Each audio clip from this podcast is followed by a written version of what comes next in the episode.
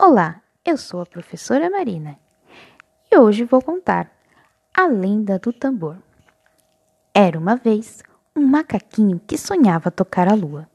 Para realizar o seu sonho, o macaquinho subiu na maior árvore da floresta. Depois escalou a montanha mais alta. Pegou carona nas costas de uma águia. Pediu ajuda até para as girafas. Mas todas essas tentativas foram em vão. O pobre macaquinho nem perto da lua chegou. Muito chateado, o macaquinho já pensava em desistir do sonho de tocar a lua. Retornou triste para casa com o fracasso da sua jornada.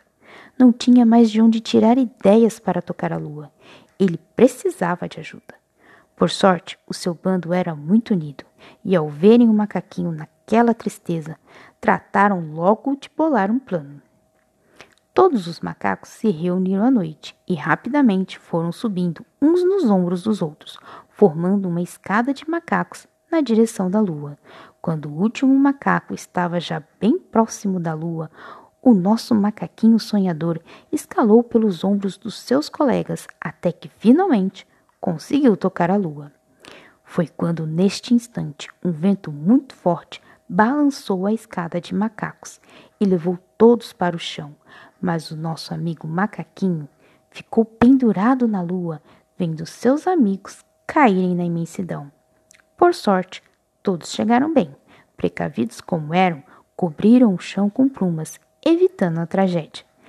Triste mesmo foi deixar o macaquinho pendurado na lua. E agora? Todos se perguntavam. Como trazer o macaquinho de volta? Novamente, o macaquinho precisava de ajuda. A lua boa como é, teve pena e bolou um plano para mandá-lo de volta à terra. Macaquinho, disse a lua, não fique triste. Vou mandá-lo de volta para a terra. Vou descer você sentado em cima deste tambor, no qual amarrarei uma corda.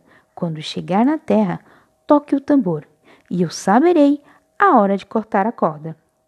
Obedecendo o combinado, o macaquinho desceu sentado no tambor. Quando chegou na terra, tocou o tambor e a lua cortou a corda.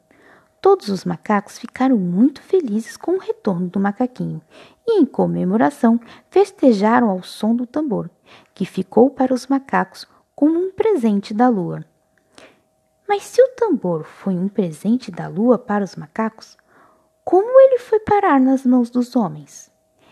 Essa é uma outra história que eu irei contar no próximo episódio.